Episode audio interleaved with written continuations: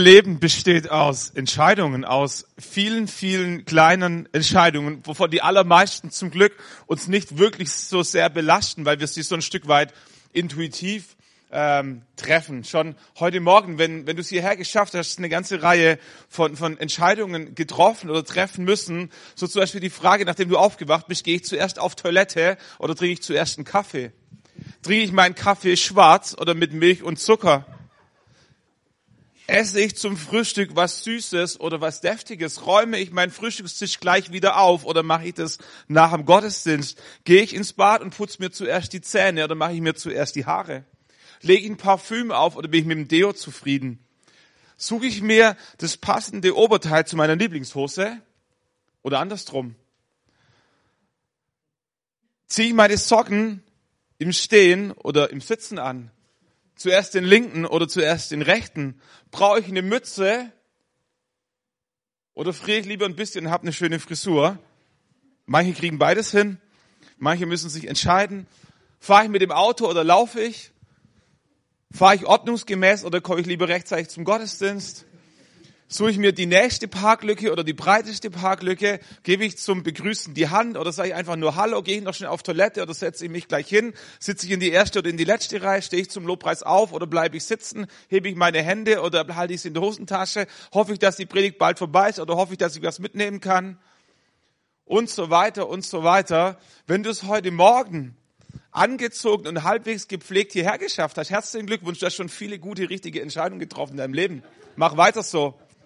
Ein paar Entscheidungen warten noch auf dich bis heute Abend, aber die wirst du auch meistern. So, Spaß beiseite. Es gibt ganz viele Entscheidungen in unserem Leben, die treffen wir einfach so beiläufig und da hängt nicht so sehr viel dran.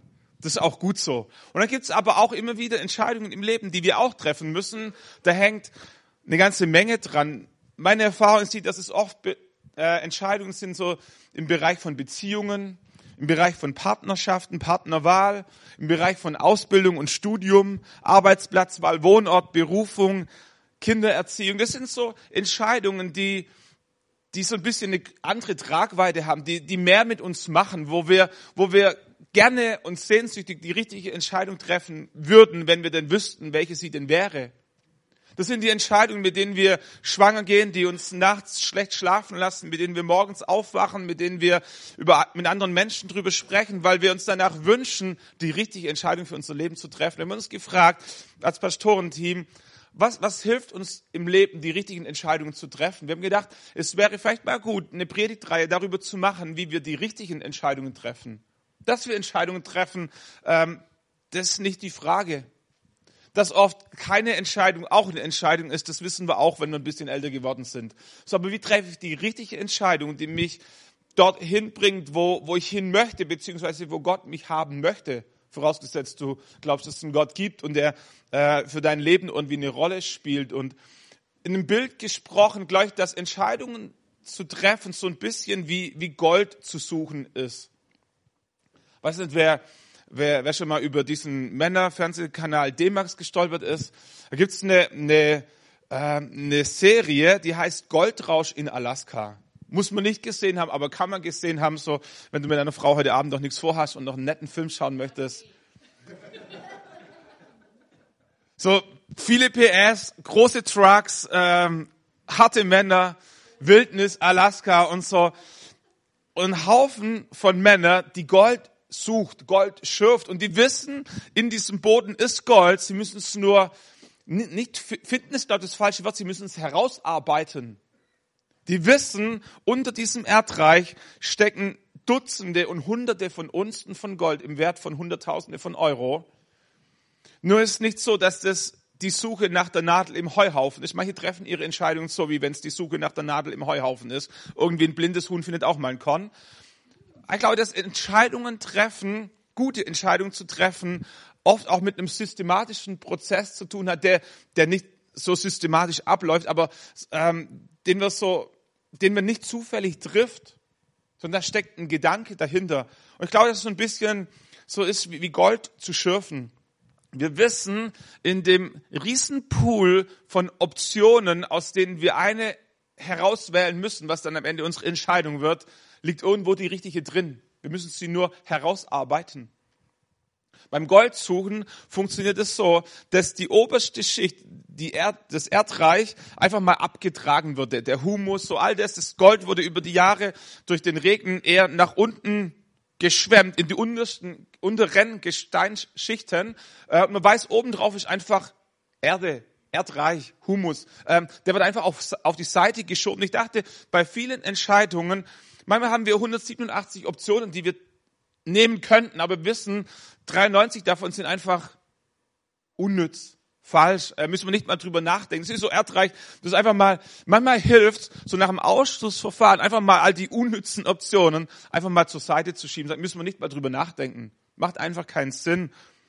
Wenn das Erdreich zur Seite geschoben worden ist, dann kommt so ein bisschen, kommt irgendwann das Grundgestein. Und in diesem Grundgestein ist dieses Gold überall verteilt, irgendwo in ganz feinen Unzen drin. Und dieses ähm, Grundgestein wird dann zur Waschanlage gefahren, wo es mit großen Bagger durch einen großen Trichter mit einem, mit einem riesen Rost durchgeschüttet wird, mit dem Ziel, all die großen Felsbrocken einfach mal auf die Seite zu schieben, weil da innen drin in der Regel auch kein Gold ist. Ähm, alles, was dann dort reinkommt, wird zunächst mal kräftig gewaschen mit, mit, mit Druck, mit viel Wasser, ähm, dass sich die verschiedenen Gesteinselemente voneinander lösen in, in ganz viele, wie, wie, wie so ein Sandgemisch. Und dann geht's durch so verschiedene Stufen am Ende auf diese Waschrinne, wo durch verschiedene Wirbelungen, weil, weil da so Stäbe eingebaut sind, das Gold, weil es schwerer ist wie das andere Gestein, sich über die, die, die, die Zeit oder über den laufenden Meter Stück für Stück absetzt und alles andere wird drüber weg rausgespült. Und in dieser Substanz, die am Ende übrig bleibt, ist nicht alles Gold, aber dort ist das Gold drin. Und das wird dann nochmal auf einem ganz kleinen Waschtisch im Detail nochmal sauber gereinigt und gespült, zum, geschüttelt und so weiter. Müsst ihr selber anschauen, ist äh, schwierig zum Erklären. Ähm, und am Ende wird das, was übrig bleibt, als Gold nochmal erhitzt, dass auch wirklich alle Verunreinigungen verdampft und am Ende, was übrig bleibt, ist reine Gold. Da werden Tonnen von Erdreich bewegt, um am Ende ein Glas voll Gold herauszufischen. Ich denke mal, dachte mir, manchmal ist eine Entscheidung zu treffen so ein bisschen wie, wie Gold schürfen. Da ist so ein Riesenberg an theoretischen Optionen und du weißt, irgendwo da drin liegt meine richtige Entscheidung, die mich dorthin bringt, wo, wo Gott mich oder ich mich haben möchte. Die Frage ist nur, wie, wie komme ich drauf? Und die Frage, die wir uns gestellt haben, ist, welche Filter, welche Stufen muss so müssen wir uns so, welche Filter können wir anlegen, um am Ende die richtige Entscheidung herauszufiltern. Ich will nicht behaupten, dass das der allereinzige Weg ist, aber wir dachten, das ist ein hilfreicher Weg. Und wir haben für uns als Pastorenteam so drüber nachgedacht und sind auf, auf fünf Filter gekommen. Nicht jeder einzelne Filter hat dann am Ende eine, eine komplette Predigt bekommen, so, aber einfach mal im Überblick, dass ihr so ein bisschen ein Gefühl dafür habt, ähm, wo, wo wir uns bewegen der erste Filter, den wir gedacht haben, den wir anlegen sollten, ist die Frage nach den biblischen Wahrheiten und nach den biblischen Prinzipien. Was sagt Gottes Wort zu diesem Thema? So, und wenn, wenn wir einfach mal ehrlich sind und unsere Wünsche und Sehnsüchte und Bedürfnisse nicht an erste Stelle stellen, sondern die, die Prinzipien und die Wahrheiten Gottes und der Bibel, dann, dann fallen ganz viele Entscheidungsoptionen von vornherein einfach mal weg, einfach mal raus. Wenn die Bibel sagt, du sollst nicht töten, dann, dann, dann schließt es dein Chef mit ein. Deine Frau auch. Auch deine Kinder und dein Nachbar. So, äh, über diese Optionen musst du nicht mal drüber nachdenken. Wenn die Bibel sagt, du sollst nicht lügen, du sollst kein falsches Zeugnis geben, dann schließt es all die Optionen, bei denen du die Wahrheit beugen müsstest oder nur die Halbwahrheit mit einbeziehen könntest, von vornherein mal aus. Darüber musst du nicht weiter nachdenken, weil da ziemlich sicher, nicht nur ziemlich sicher, ganz sicher die Entscheidung nicht drin liegt, die Gott dir empfehlen würde. So, zweiter Filter. Die zweite Filter haben wir uns gefragt, was ist das, was Gott in dein Leben reingesprochen hat? Über die Jahre hinweg. Manchmal spricht Gott durch Träume, Manchmal spricht Gott durch, durch bestimmte Predigten, die, die in unserem Herzen widerhallen über Monate und Jahre hinweg. Weiß nicht, ob ihr das, ob ihr das kennt. Hoffentlich. Hoffentlich kennt ihr Predigten, wo du drin sitzt und dachtest, das ist für mich. Manchmal spricht Gott zu uns, indem er uns an irgendwelche Sachen erinnert, die, die vor Jahren, vor langer Zeit in unser Herz reingepflanzt wurden, die, die aber irgendwie in Vergessenheit geraten sind. Und in diesem Moment, wo du in diese Entscheidung drin steckst, poppt auf einmal dieser Gedanke wieder auf. Da war doch mal diese Predigt, da war doch mal dieser ausländische Gast der doch, und kennt ihr so? Und die, dieser Satz kommt in dir wieder hoch und es fühlt sich an wie ein, wie ein persönliches Reden Gottes für dich und für diesen Moment. Manchmal spricht Gott durch prophetische Reden, was ich nur empfehlen kann. Schreib's auf, nimm's auf mit dem Handy, bewahr's. Ich habe viele prophetische Zusprüche von Menschen, die prophetische Reden im Auftrag Gottes mir etwas mitgeteilt haben. Nicht, dass es unfehlbar ist, aber so, so nochmal in einem, Bestopp, in einem, mit einem besonderen Gewicht. Ich habe es aufgeschrieben, habe es aufgezeichnet mit dem Handy. Nicht alles hat zu damaliger Zeit 100% Sinn gemacht. Manches, was ich dachte, was die Hauptbotschaft war, war nach einem halben Jahr nicht mehr relevant, aber da war ein Nebengedanke drin, der auf einmal groß geworden ist in dem Moment, wo ich vor einer schwierigen Entscheidung stand. So, zweiter Filter nach den biblischen Prinzipien ist, was hat Gott in dein Leben ganz persönlich reingesprochen? Und dritter Filter, durch die jede gute Entscheidung durch muss, ist die Frage nach den guten Ratgebern. Was sagen deine guten Ratgeber zu dir in dieser Situation, in dieser Frage? Und die Herausforderung an diesem Punkt, die ich festgestellt habe, ist, äh, dass du vorher festlegen musst, wer deine Ratgeber sein werden, bevor du sie gefragt hast, was ihr Rat ist. Es gibt so diese, diese Tendenz und diese Neigung, dass wir so lange gute Ratgeber suchen, bis wir den gefunden haben, der das sagt, was wir hören wollen. Meine Kinder können euch das beibringen, wie das geht, die wissen das. Ähm, wenn die Mama nicht das sagt, was sie hören wollen, gibt es ja zum Glück noch den Papa. Und der Papa ist ja ach so lieb. Und das ist ja der allerbeste Papa und der einzige und der tollste. Und hoffentlich spricht Papa nie mit Mama. Kennt ihr das? So, und manche gehen durchs Leben als Erwachsene, so, nicht Fishing for Compliments, sondern Fishing for the right advisor, für, für die richtigen Ratgeber. Und garantiert bei acht Milliarden Menschen oder sieben Milliarden Menschen, irgendwo rennt einer rum, der genau das sagt, was du hören möchtest. Natürlich. Das ist doch nicht die Frage.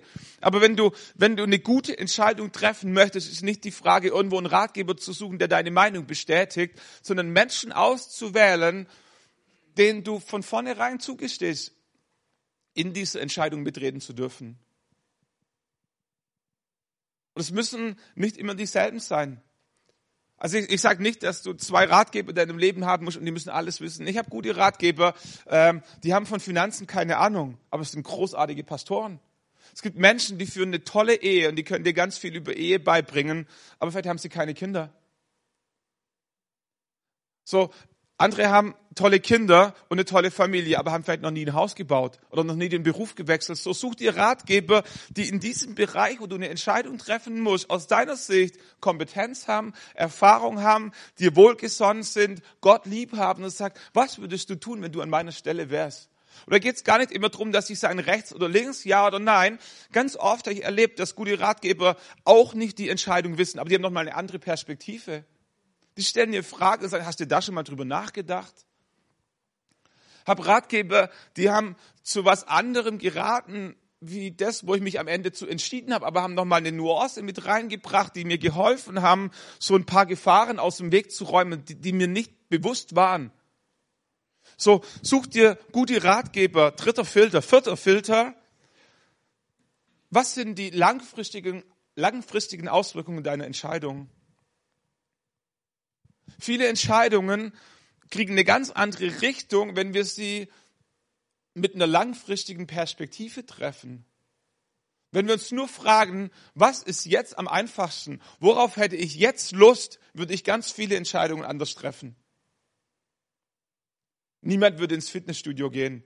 Niemand würde eine Diät machen. Niemand würde sein Auto waschen. Niemand würde zum TÜV gehen. Niemand würde das machen, wenn er nur an jetzt denken würde. Niemand würde zum Zahnarzt gehen, es sei denn, du hast massiv Schmerzen. Niemand würde zur Krebsvorsorge gehen, wenn es nur ums Hier und Jetzt ging. Aber wenn ich eine langfristige Perspektive habe, dann, dann treffe ich andere Entscheidungen, auch im Umgang mit meinen Kindern, auch im Umgang mit mir selber, mit meinem Work-Life-Balance, mit vielen Dingen, wenn ich mich frage, was wirkt, wie wirkt sich's auf in zehn Tagen, in zehn Monaten und in zehn Jahren? Susie Welch, die Ehefrau von Jack Welch, ehemaliger Vorstandsvorsitzender von General Electric, hat es für sich so entwickelt. Sie sagt, wenn ich eine wichtige Entscheidung zu treffen habe, dann frage ich mich 10, 10, 10, wie wirkt sich's auf in zehn Tagen, in zehn Monaten und in zehn Jahren? Und auf einmal kriege ich nochmal eine neue Perspektive, einen anderen Blick auf meine Entscheidung, die ich hier und jetzt treffen muss. Ein fünfter Filter, und darüber wollen wir heute dann ein bisschen ausführlicher sprechen, ist der Filter von, das ist jetzt ein frommer Begriff, entschuldigt, äh, innerem Frieden. Habe ich inneren Frieden in meinem Herzen? weiß nicht, wer, wer das irgendwie kennt oder nicht kennt. Also ich spreche jetzt nicht von, ähm, von, von einem guten Gefühl. Also Gefühle kommen und gehen. Ich spreche von einem inneren Frieden, von dem Paulus sagt, der höher ist als alle menschliche Vernunft. Also eine Qualität, einen inneren Frieden in deinem Herzen, der, der manchmal sogar deinem Verstand widerspricht. Alles in deinem Kopf sagt, tu es nicht, es ist gefährlich, es ist riskant. Du weißt nicht, ob es funktioniert, aber in deinem Herzen weißt du, es ist richtig. Und manchmal kommen die Gefühle und der Teufel redet uns ein, dass wir Sorgen haben müssten, dass niemand dir garantieren kann und was ist wenn und all diese Dinge und deine Gefühle fahren, fahren Chaos, wo du gestern noch begeistert warst morgen auf einmal Bauchschmerzen. Und trotzdem, was bleibt in deinem Herzen, ist dieser inneren Frieden. Warum? Weil der nicht von äußeren Gefühlen und nicht von deinem Verstand kommt, sondern weil Gott ihn in dein Herz reingelegt hat. Hoffentlich kennst du dieses Gefühl, dass Gott inneren Frieden zu einer schweren Entscheidung schenkt. So, worum es jetzt geht bei diesen fünf Filtern, ist nicht, dass wir sagen, ich habe einen gefunden und dieser Filter gibt mir recht. Worum es geht, ist wie bei dieser Goldwaschanlage. Was durch den ersten Filter nicht durchpasst, muss durch den zweiten gar nicht mehr geprüft werden. Gute Entscheidungen sollten durch alle fünf Filter durchpassen. Also nicht durchgequetscht werden können, sondern durchpassen. Okay? Was sagt die Bibel dazu? Was ist Gottes Wahrheit? Was hat Gott persönlich in mein Leben reingesprochen? Was sagen meine Ratgeber? Wie sind die langfristigen Auswirkungen? Bringt es mich dorthin, wo ich mich am Ende meines Lebens sehen möchte? Oder habe ich einen inneren Frieden in meinem Herzen, der mir bestätigt, Gott ist mit mir? Wenn, wenn wir Entscheidungen treffen nach diesen fünf Filtern, heißt es nicht, dass alles immer nur einfach wird. Das ist der Punkt. Das ist so die Illusion. Wir denken, wenn wir die richtigen Entscheidungen treffen, dann muss alles easy werden. Stimmt's? Dann muss es klappen, dann muss die Welt mit uns sein, dann muss jeder Widerstand verschwinden. Hauptsache so. Aber manchmal treffen wir die richtige Bedru Berufswahl, nicht Betrugswahl, die richtige Berufswahl und wir müssen trotzdem eine Ausbildung machen, wir müssen trotzdem Prüfungen schreiben, wir müssen trotzdem fürs Examen lernen. Wie gemeint ist das? Hast du doch die richtige Entscheidung getroffen? Ja, stimmt, aber die wird getestet. Manchmal entscheiden wir uns hoffentlich öfters für den richtigen, also nicht jeder Einzelne, sondern ins, insgesamt. Hoffentlich treffen wir, wenn es um Ehepartnerwahl geht, in der Regel die richtigen Entscheidungen.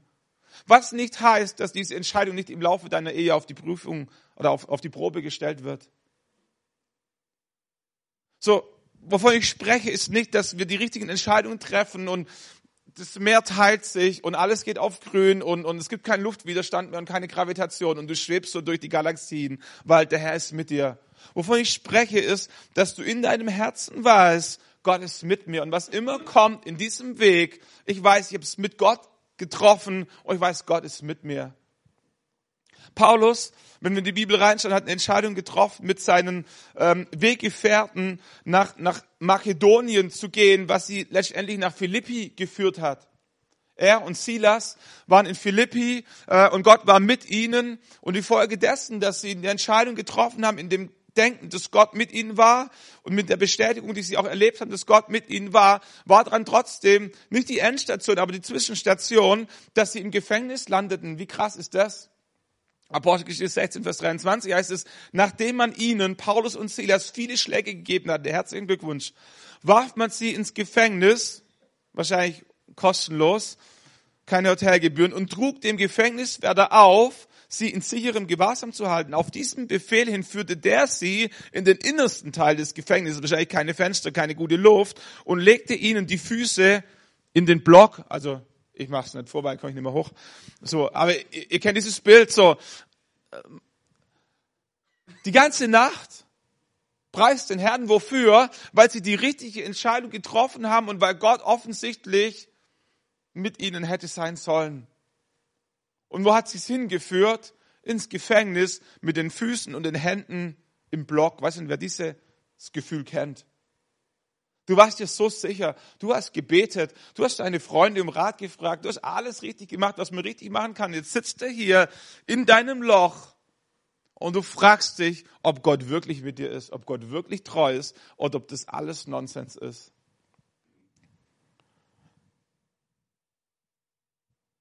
Aber wie will ich sagen, die richtige Entscheidung zu treffen, bewahrt dich nicht vor Herausforderungen.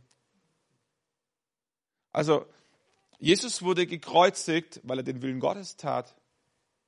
Jesus war im Garten Gethsemane und betet, Herr, nicht mein Wille, sondern dein Wille geschehe. Was zur Folge hatte, dass sie ihn gefangen genommen haben, geschlagen haben, bespuckt haben, gekreuzigt haben und ihm in die Seite mit dem Speer gestochen haben, um zu gucken, ob er wirklich tot war. Als Folge einer richtigen Entscheidung. So, weil ich sagen will, die richtigen Entscheidungen garantieren nicht ein easy Leben. Aber es garantiert dir was, dass Gott mit dir ist. Dass Gott mit dir sein wird. Und das wiederum führt dazu, dass du selbst in schwierigen Situationen und krassen Umständen dein Herz bewahren kannst und Gott lieben und Gott feiern. Da ist es um Mitternacht, selbe Situation, Paulus und Silas immer noch im Gefängnis, um Mitternacht, aber beteten Paulus und Silas zu Gott. Das kann ich verstehen. Also gebetet hätte ich auch. Gott, wo bist du? Gott, mach was. Gott, rette uns. Gott, verfluche diesen Gefängnis. Also, mir wäre da schon ein paar Sachen eingefallen, die mit Gott kommunizieren hätte können. So. Das ist nicht das Wunder, dass sie beteten, aber was jetzt kommt und stimmten Lobgesänge an. Sie stimmten Lobgesänge an und die Gefangenen hörten zu. So laut haben sie gesungen. Das war nicht so, ähm, so eine, ähm, wie soll ich sagen, so, so geistliche Klimmzugübung. Sag, komm Silas, ich glaube, jetzt ist so die Phase, wo wir ein bisschen singen sollten, so am besten so gezwungenermaßen. Die haben aus Herzen mit Freude und voller Überzeugung in diesem Gefängnis Gott gefeiert. Warum? Weil sie wussten, dass Gott mit ihnen war. Und das wünsche ich dir, wenn du vor Entscheidungen stehst, dass du deine Entscheidungen auf eine Art und Weise triffst, wo du später, wenn es schwierig werden könnte, weißt, Gott, Gott ist mit dir. Egal wie schwierig es äußerlich zu sein scheint, Gott ist mit mir. Ich bin hier, weil Gott mich hierher geführt hat. Ich habe keine Ahnung warum, ich habe keine Ahnung wozu. Es macht keinen Sinn. Aber was ich weiß, ist, Gott ist mit mir. Und was bleibt in deinem Herzen, ist was? Der Friede, der höher ist als alle menschliche Vernunft. Kannst dir niemand erklären. Die Menschen um dich rum denken, jetzt ist er durchgeknallt, aber du in deinem Herzen weißt, Gott ist mit mir und ich kann Gott feiern und Gott loben inmitten dieser Umstände. Warum? Weil ich eine Entscheidung getroffen habe mit Gott und nicht ohne Gott. Der Grund, warum Paulus und Silas nach Philippi kamen und am Ende im Gefängnis landeten, war, weil sie Gottes Willen suchten.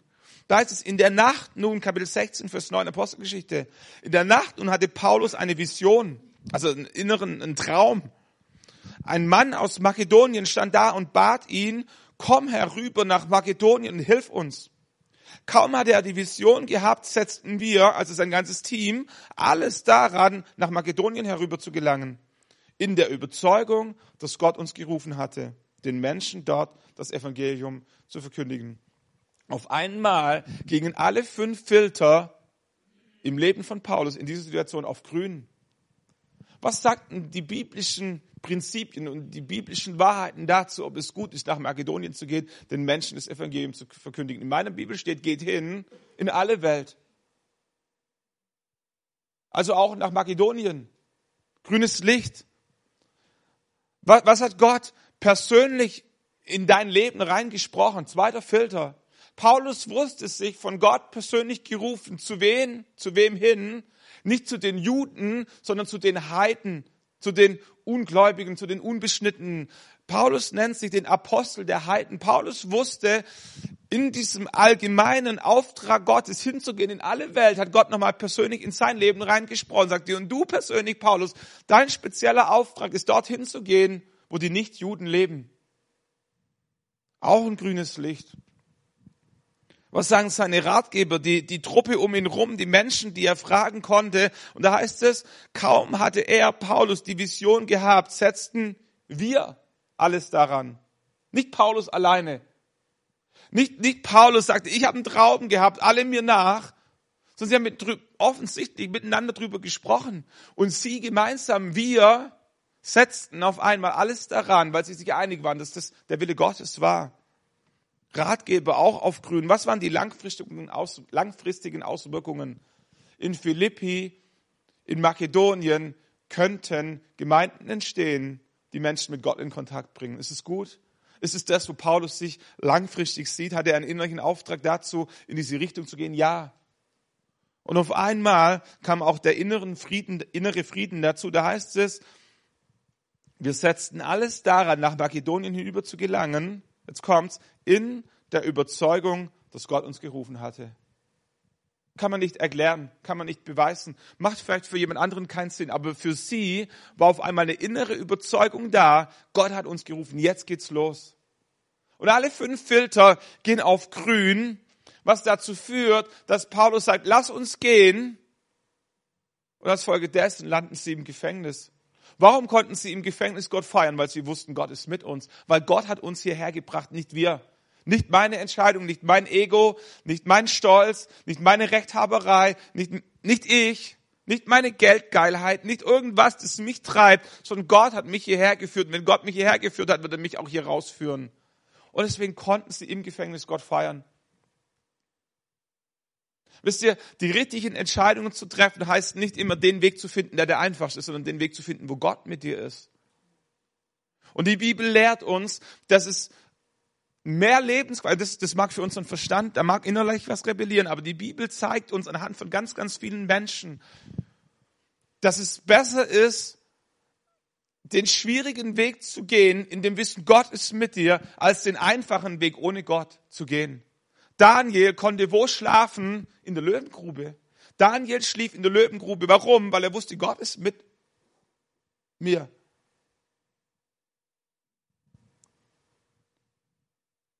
So, nur noch mal kurz zum Abchecken. Paulus war nicht einer dieser Spinner, wo immer der Herr mit ihm war. Gibt es auch so Menschen. Also theologisch ist es richtig, Gott ist immer mit uns, okay? Aber es gibt so Menschen, die treffen ihre eigenen Entscheidungen und verkaufen es dir, dass Gott gesprochen hat und Gott mit ihnen ist. Und nicht, nicht alles, was so fromm daherkommt, ist auch wirklich vom Geist Gottes gehaucht. Das ist eine andere Geschichte. Aber Paulus war nicht einer von denen, wo immer der Herr gesprochen hatte. Paulus war innerlich am Ringen, Gottes Willen zu suchen. Bevor diese Vision kam, bevor sie nach Makedonien gingen, lesen wir sie, Paulus und seine Begleiter, zogen weiter nach Phrygien und das galatische Land, da es ihnen vom Heiligen Geist verwehrt wurde, das Wort in der Provinz Asia zu verkündigen. Kurz vor Mysien versuchten sie nach Bithynien weiterzusehen, doch der Geist ließ es nicht zu. Da zogen sie an Mysien vorbei und kamen nach Troas hinab. Und jetzt kommt's in der Nacht hatte Paulus einen Traum. So, offensichtlich hatte Paulus vorher schon andere gute Ideen, wo er auch hätte das Evangelium verkündigen können, wo es für ihn menschlich gesehen mehr Sinn gemacht hätte. Aber offensichtlich hatte er was nicht verspürt, diesen inneren Frieden, dass Gott mit ihm ist. Er hätte gedacht, nach Kleinasien zu gehen, nach Bithynien zu gehen, wäre eine gute strategische Wahl gewesen die biblischen Wahrheiten, grünes Licht, prophetisches Reden, du bist ein Apostel für die Heiden, grünes Licht, alles richtig gewesen. Aber dieser inneren Frieden, dieses Zeugnis des Heiligen Geistes hat irgendwie, war nicht da. Und Paulus wusste, bei all dem, was irgendwie Sinn macht, wenn der Frieden Gottes nicht da ist, dann will ich nicht gehen. Und wieder, Frieden Gottes meint nicht, keine Sorgen, keine Angst, keine, das ist nicht, wovon wir sprechen, sondern dieser innere Frieden, der höher ist als alle menschliche Vernunft. Wo du weißt, dass du weißt, dass Gott mit dir sein wird, auch wenn es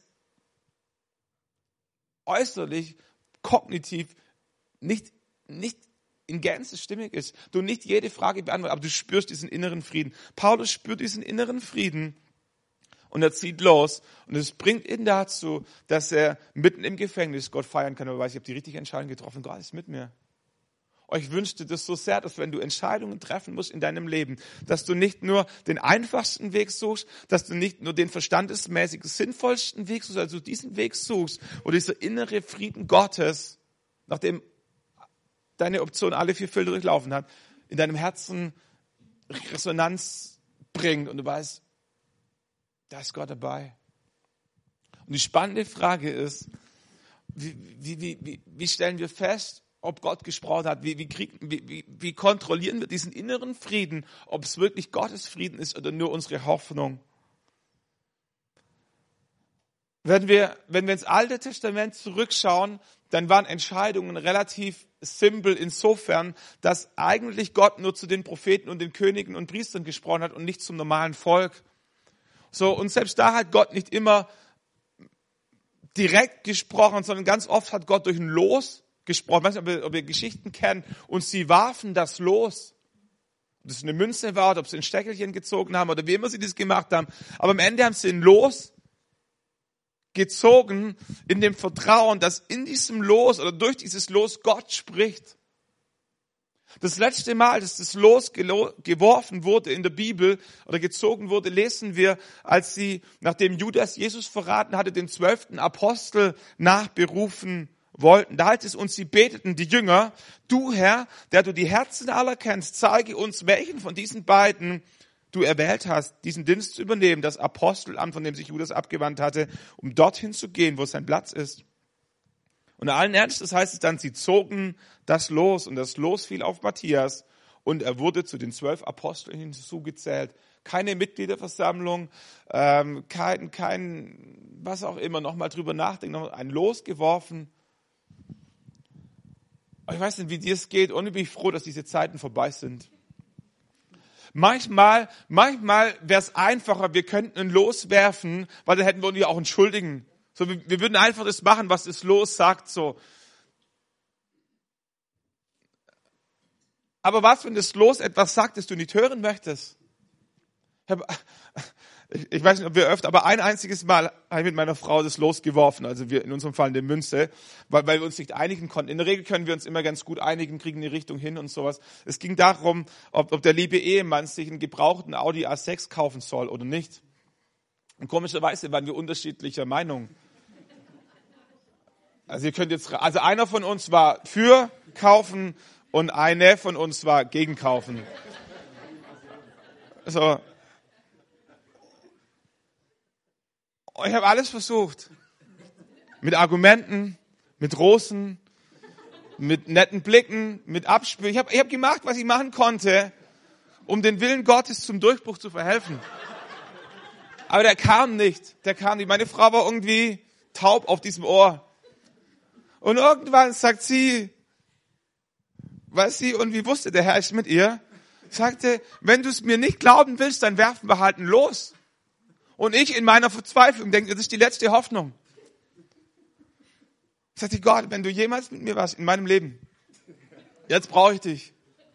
Und wir werfen das los und in dem Moment, wo wir es geworfen haben, wusste ich, das war eine schlechte Entscheidung. Keine gute Entscheidung. Ich wollte auch nicht wirklich den Willen Gottes und ich wollte einfach nur Recht haben. So, ich wollte einfach nur. Und die Münze fällt und gibt meiner Frau Recht. Und in dem Moment wusste ich, Stochastik, Mathematik, achte Klasse, ein Münzwurf, 50-50, das, so, wir müssten eigentlich dreimal werfen oder fünfmal werfen oder siebenmal werfen. So, wenn, wenn, versteht ihr, wenn, wenn es wirklich so sein soll, dann müsste ich eigentlich über die Dauer der Zeit bestätigen. So, weil ich sagen, ich, ich rate dir nicht zum Münzwurf. Aber wo der Münzwurf manchmal tatsächlich helfen kann, ist, dass er dir nochmal wie so ein Spiegel aufzeigt und auf einmal merkst, was du wirklich möchtest.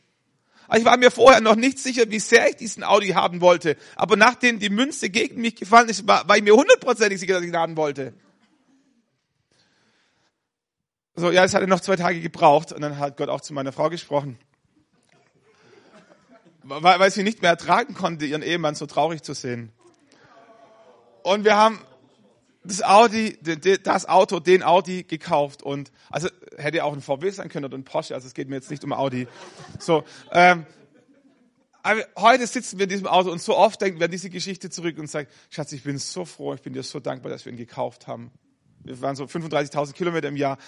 Manche fahren noch viel, viel mehr. Ich bin einfach dankbar in einem guten Auto. Und äh, egal, inzwischen ist er auch nichts mehr wert, weil der 300.000 Kilometer. Andere Geschichte. Aber was ich sagen will ist, ähm, früher hat man losgeworfen und hat wirklich dieses Los als das Reden Gottes unumstößlich wahrgenommen. Und wie soll ich sagen, das hat auch funktioniert. Das war die Methode Gottes, wie Gott zu Menschen gesprochen hat im alten Bund. Bevor der Heilige Geist ausgegossen war. Aber seit Pfingsten lesen wir an keiner einzigen Stelle mehr in, Bibel, in der Bibel, egal wie groß die Entscheidung war, dass irgendjemanden losgeworfen hat. Und ich frage mich, warum? Ich glaube, meine Theorie, dass seit der Heilige Geist ausgegossen wurde, wahr wurde, was Jesus lange Zeit vorher schon vorhergesagt hat, dass meine Schafe hören meine Stimme, gilt. Jesus hat seinen Jüngern irgendwann verheißen, versprochen, zugesagt, meine Schafe hören meine Stimme. Und es ist eine neue Qualität, es ist eine neue Intimität. Du musst kein Los mehr werfen. Nicht, weil Gott nicht durch Lose sprechen könnte, aber Gott hat einen anderen Weg für sich erwählt, den neuen Bund, den Heiligen Geist ausgegossen, um zu dir zu sprechen. Gott möchte mit dir persönlich in dein Herz hineinsprechen, wenn du es denn möchtest. Und die Frage ist, wie, wie spüren wir ab, ob Gott gesprochen hat, ob wir es nur selber uns eingebildet haben. Was mir immer wieder hilft, ist, wenn ich so diesen inneren Frieden spüre, aber ich mir nicht ganz sicher bin, ob ich wirklich richtig gespürt habe. Ich sage, Gott, wie war es denn in der Vergangenheit, als du zu mir gesprochen hast? Und ich, ich versuche so ein bisschen zurück zu reflektieren, mein Leben, die großen Entscheidungen, die großen Weichenstellungen, wo, wo ich rückblickend sagen würde, ich glaube, da war Gott mit drin. Damals war ich mir nicht ganz sicher, ob das wirklich die richtige Entscheidung war, nach Nördlingen zu gehen. Heute würde ich sagen, hundertprozentig, tausendprozentig. So, ich frage mich, wie hat sich's angefühlt, wie hat sich dieser inneren Frieden angefühlt damals, als wir uns als Ehepaar für Nördlingen entschieden haben? Wie hat sich's angefühlt, als wir uns für Ahlen, für Heiden haben? Wie, wie, wie, wie hat Gott gesprochen? Und auf einmal spüre ich, da gibt's so eine Linie dahinter, da gibt's so ein Gefühl, ich kann es nicht beschreiben, aber da gibt's irgendwas so, das zieht sich durch, durch die große Entscheidung, durch den inneren Frieden. Gott zeigt sich irgendwie immer wieder gleich. So, wie es ich individuell brauche. Gott spricht zu anderen Menschen komplett anders. Aber Gott hat mich geschaffen und Gott weiß, wie es ich brauche und Gott spricht zu mir auf individuelle Art und Weise. So, fang an zu reflektieren, dein Leben, die guten Entscheidungen, auch die schlechten Entscheidungen. Es ist schockierend, wie viele Menschen, wenn sie nach Jahren ihre Partnerwahl oder andere Dinge reflektieren und sie offensichtlich ungut waren, vielleicht sogar falsch waren. Wie oft Menschen dir in die Augen schauen und sagen, Stefan, weißt du was? Eigentlich habe ich es gewusst. Eigentlich habe ich es gewusst, eigentlich wollte es nicht wahrhaben. Weiß nicht, wer das kennt in seinem Leben. Hoffentlich nicht so oft. Was es mir zeigt, ist, dass Gott auch zu diesen Menschen gesprochen hat, aber irgendwie haben sie es negiert. So, wenn du was lernen willst aus den Fehlern deiner Vergangenheit, wo du nicht auf Gott gehört hast, fang an, diese Entscheidung zu reflektieren und frag dich, wie hat sie es gezeigt, wenn, wenn, wenn es nicht Gottes Wille war? Mir, mir, das, mir hilft es extrem, so ein Gespür für die Stimme Gottes zu entwickeln, indem ich die Entscheidung der Vergangenheit reflektiere und sage, so fühlt sich's an, wenn Gott mit mir war. So hat sich's angefühlt, als ich selber mit dem Kopf durch die Wand wollte. Da gibt's eine Linie dahinter, die, die sich eröffnet, wenn wir uns ehrlich reflektieren. Eine zweite Frage, die ich mir stelle, was bleibt übrig, wenn ich mich selber rausnehme, meine Emotionen aus diesem inneren Frieden? Will heißen, Gott hat dich und Gott hat mich individuell gemacht. Manche sind abenteuerlustig und manche sind extrem zögerlich und vorsichtig. Nicht wertend, einfach nur unterschiedlich. Manche lieben das Neue und manche brauchen so eine gewisse Konstanz und Sicherheit. Manche haben in sich die Hoffnung, oder die Illusion, dass das Gras auf der anderen Seite immer grüner ist, wie da, wo sie gerade stehen. Und andere haben so diese Mentalität, lieber den Spatzen in der Hand als die Taube auf dem Dach. So, was ich sagen will ist, wenn du dich selber kennst und dich selber versuchst mit deinen Emotionen, mit deiner Ängstlichkeit, mit deiner Fürsorge, mit deiner Angst vor Veränderung, mit deiner Abenteuerlust, mit deiner inneren Unzufriedenheit über die jetzige Situation, wenn du diese Gefühle rausnimmst aus diesem inneren Frieden, was bleibt übrig? Und ich stelle fest, es gibt Entscheidungen, wo, wo meine Gefühle irgendwie sagen, ich würde so gerne ein Abenteuer, ich würde so gerne mal wieder was Neues starten, wieder mal was pionieren. Aber ich spüre in meinem Herzen, das ist nicht dran. Ich könnte mir das einreden, dass, dass meine Persönlichkeitsstruktur, dieses Abenteuersuchende, dieses Neue, dieses Pionieren, die das, die das magnetisch anzieht, ich könnte mir einreden, dass das der Frieden Gottes wäre, aber ich weiß, es ist ja nicht, das bin ich.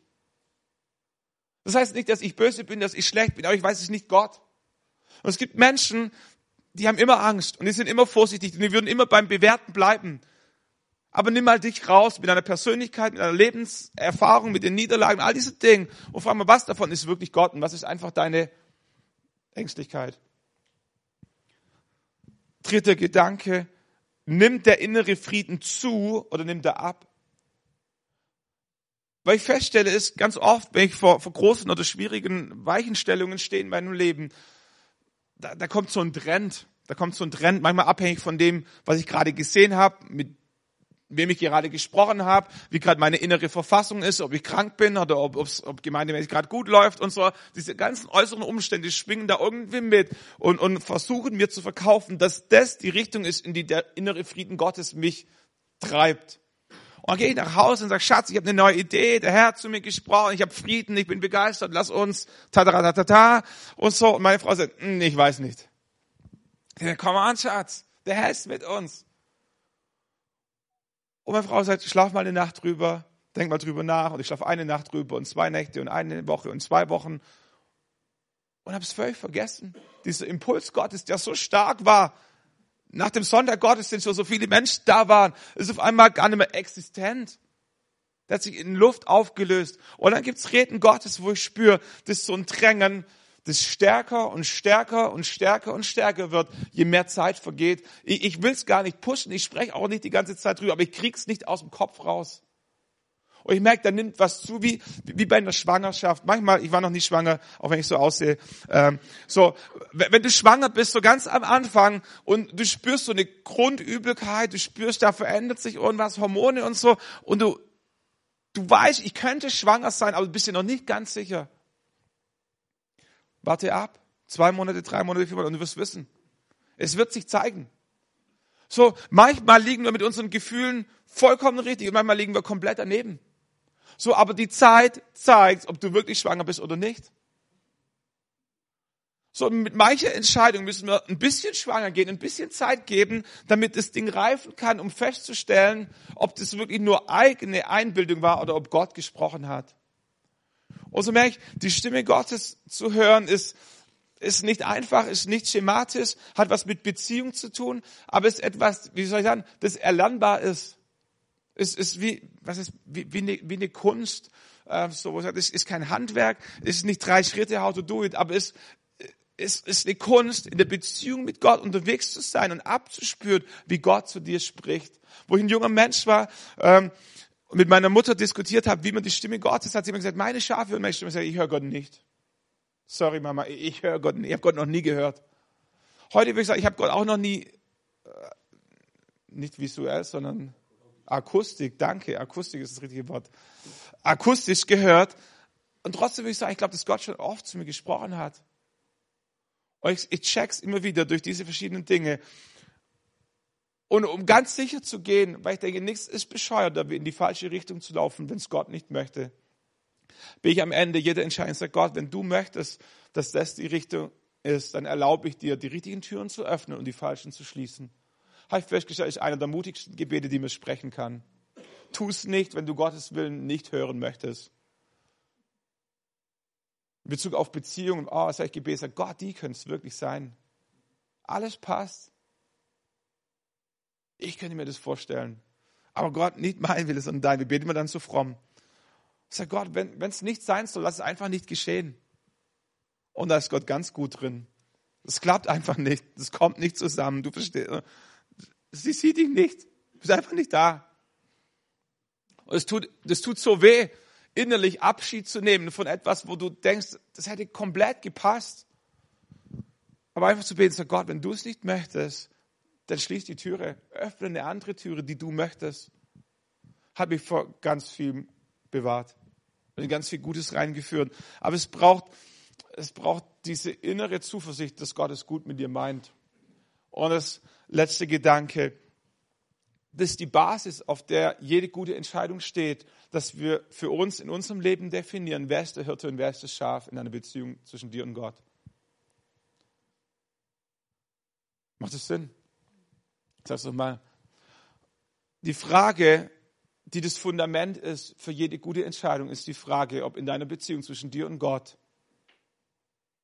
Gott der Hirte ist und du das Schaf oder du der Hirte und Gott das Schaf.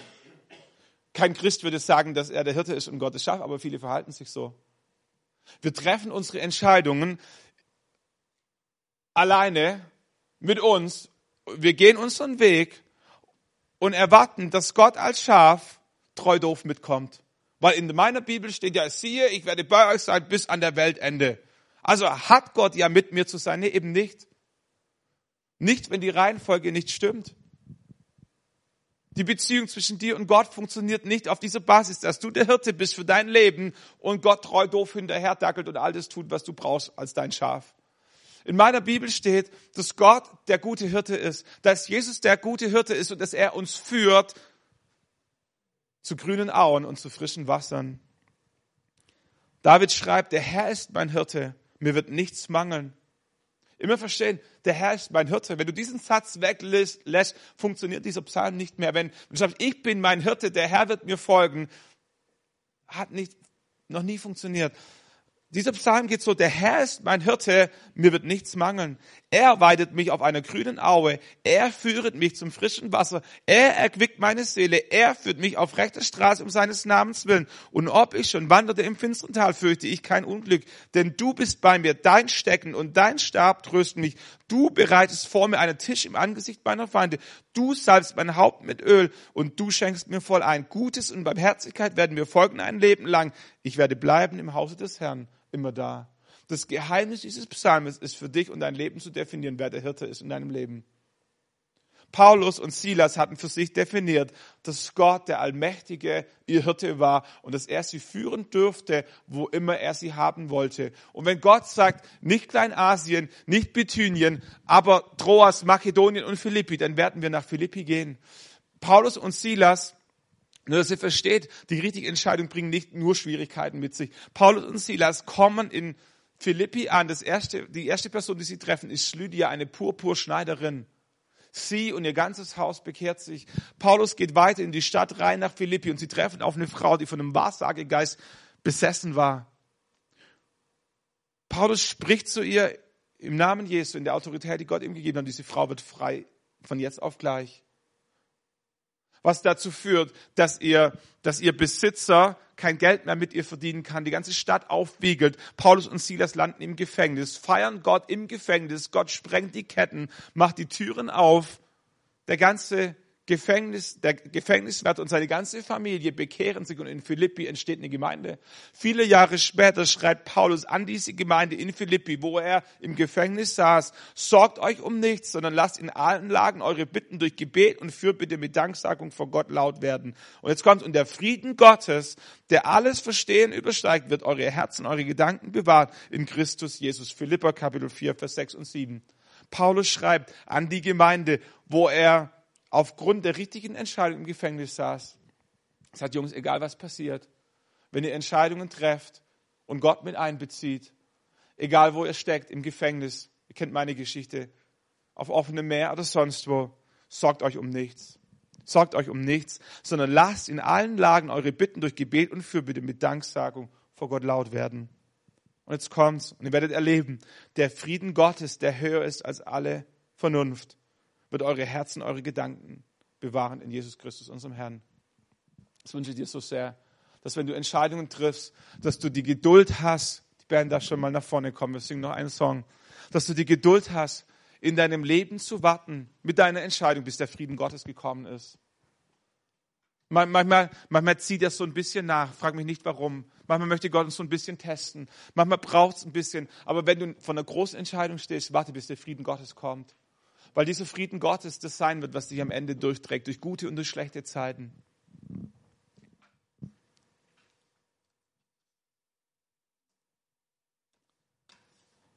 Lass uns nochmal zusammen aufstehen. Vielleicht hast du in deinem Leben schlechte Entscheidungen getroffen und musst jetzt gerade die Auswirkungen auslöffeln. Dann lass dir sagen, dass es bei Gott nie zu spät ist, nochmal von vorne anzufangen. Gott ist nicht böse, Gott ist nicht nachtragend, Gott ist auf deiner Seite. So, wenn du eine schlechte Entscheidung getroffen hast, wenn du der Hirte in deinem Leben selber sein wolltest und jetzt steckst du im Schlamassel. Jesus sucht das verlorene Schaf. Jesus lässt die 99 Schafe zurück, um das eine zu suchen. Warum? Weil er der gute Hirte ist.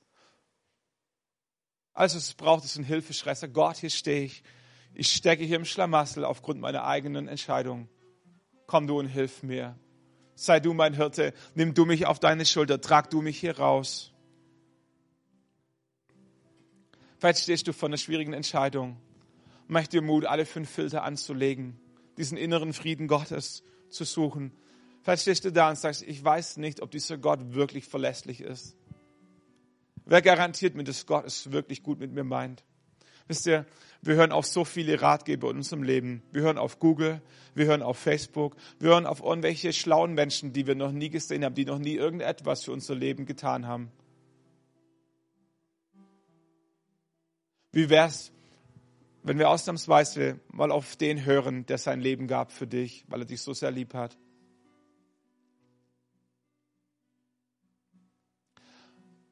Wenn du in deinem Leben umschaust und du keinen guten Ratgeber findest, der jemals bereit war, sein Leben für dich zu lassen.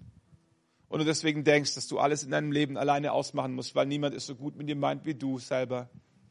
Dann schau in die Bibel und entdecke, dass Jesus dich so sehr lieb hat, dass es sein Leben für dich gab. Die Bibel gibt dir nicht nur ein paar schlaue Sprüche und ein paar tolle Ratschläge. Jesus hat mit seinem Leben bewiesen, dass er es gut mit dir meint. Und jeder einzelne Ratschlag, den wir aus der Bibel rausziehen, aus dem Reden Gottes, aus diesem inneren Frieden, ist gut gemeint von Herzen. Jesus möchte, dass es dir in deinem Leben gut geht. Jesus, und so beten wir, dass wir, wenn wir das letzte Lied singen, dass wir uns nochmal innerlich auf dich ausrichten können, dass du in unser Leben reinsprichst, dass du Dinge wieder hervorkramst, die vielleicht schon lange verschüttet sind, Träume, Fragen, Entscheidungen, die wir verdrängt haben. Jesus, wir wollen deinen Willen hören. Wir beten, dass du sprichst in die schwierigen Entscheidungen. Wir beten, dass du neue Hoffnung gibst, wo wir in der Sackgasse sitzen. Jesus, wir beten, dass wir im Gefängnis dich feiern dürfen. Und über alles beten wir, dass du den Ausweg zeigst, dass du die Richtung für unser Leben zeigst, wo, wo, wo der Segen und die Gunst Gottes über unserem Leben ist. Vater, wir brauchen dich. Danke, dass du für uns bist.